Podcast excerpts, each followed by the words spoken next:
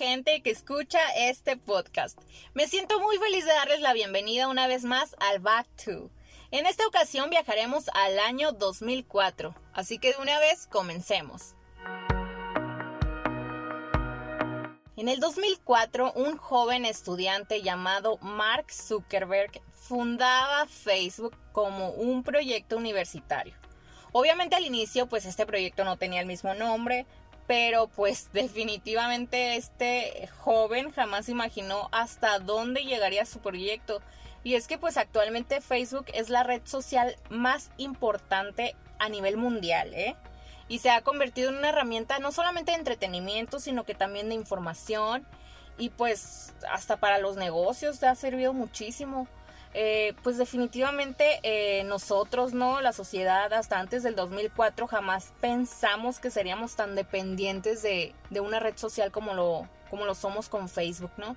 En otros temas quiero hablarles de los éxitos musicales del 2004 y es que eran muy muy escuchados artistas como Paulina Rubio, Kalimba, la agrupación argentina Miranda que no sé si se acuerden eh, de esta agrupación tenía una canción que se llamaba Perfecta. ¿Cómo se escuchaba? Eso sí lo recuerdo perfectamente. Se escuchaba todo el día en las estaciones de radio y también le hicieron covers en versión cierreña y me acuerdo que para donde le cambiara la radio estaba ya fuera en versión norteña o versión eh, sierreña, versión la original, ahí estaba escuchándose todo el tiempo, ¿no? Realmente no sé si esta agrupación eh, Miranda aún siga eh, vigente, pero, pero sí fueron muy, muy sonados en aquel tiempo. También se escuchaba al rapero Eminem, se escuchaba a Alicia Keys, Green Day, Gwen Stefani y se escuchaba mucho al cantante colombiano Juanes. Y pues justamente en 2004 también comenzaba su carrera musical el cantante español David Bisbal. Eh, pues él comenzó a generar toda su fama cuando participa en el programa de talentos Operación Triunfo allá en España. En el caso de la televisión se estrenaban series para adolescentes como Drake y Josh y el manual de supervivencia escolar de Net, que qué padre estaban estas series, eh. La neta, o sea, bueno, Actualmente la siguen dando la de Drake y Josh, ¿no? Pero, eh, por ejemplo, el manual de supervivencia escolar de Ned, esa sí, esa sí ya no se volvió a transmitir. Pero era muy, muy buena serie, la verdad.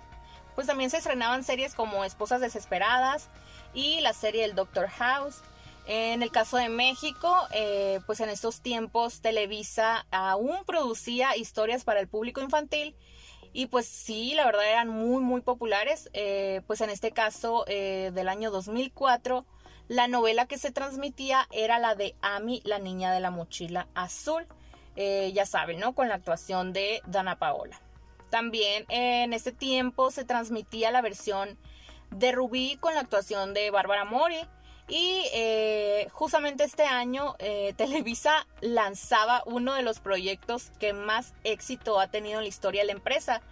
Y me refiero a la telenovela Rebelde. Y es que esta historia, que realmente era una adaptación de una producción argentina, eh, pues sí se convirtió en todo un fenómeno y eso sin contar la creación del grupo RBD que surgió de la novela. pues yo estaba bien chiquita, plebes, y me acuerdo que era, bueno, aún soy muy fan, ¿no? Pero eh, pues era una historia bien simple, las actuaciones estaban pues zarra, o sea, para empezar una de las actrices era Ninel Conde y pues Ninel Conde pues no actúa. Eh, los integrantes del grupo pues ni siquiera eran cantantes, o sea, no cantaban bien.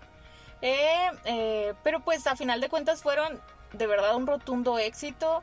Y yo pues aún me acuerdo que mi papá me regaló un DVD de un concierto de RBD y pues yo feliz, ¿no? De hecho, pues sigo pensando que es uno de los mejores regalos que he recibido en toda mi vida.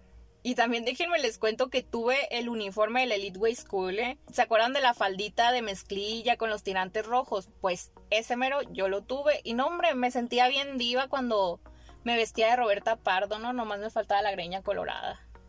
Y pues además de las novelas, también en México se transmitían programas como Big Brother, este eh, reality que fue muy muy popular en su tiempo, y también el programa Otro Rollo conducido por Adal Ramones. Este programa de verdad marcó un antes y un después en la historia de la televisión mexicana, pues fue el primer programa que dejó de lado la censura, fue un programa fresco, irreverente, y pues les fue muy bien, la verdad. La neta sí recuerdo haber visto algunas veces el programa con mi tío y tengo bien presentes los episodios de cuando iba el Carlos Trejo y hablaban de fantasmas. Yo estaba bien chiquita, la neta, y pues como bien saben, yo era muy miedosa, pero pues ahí estaba viendo el programa.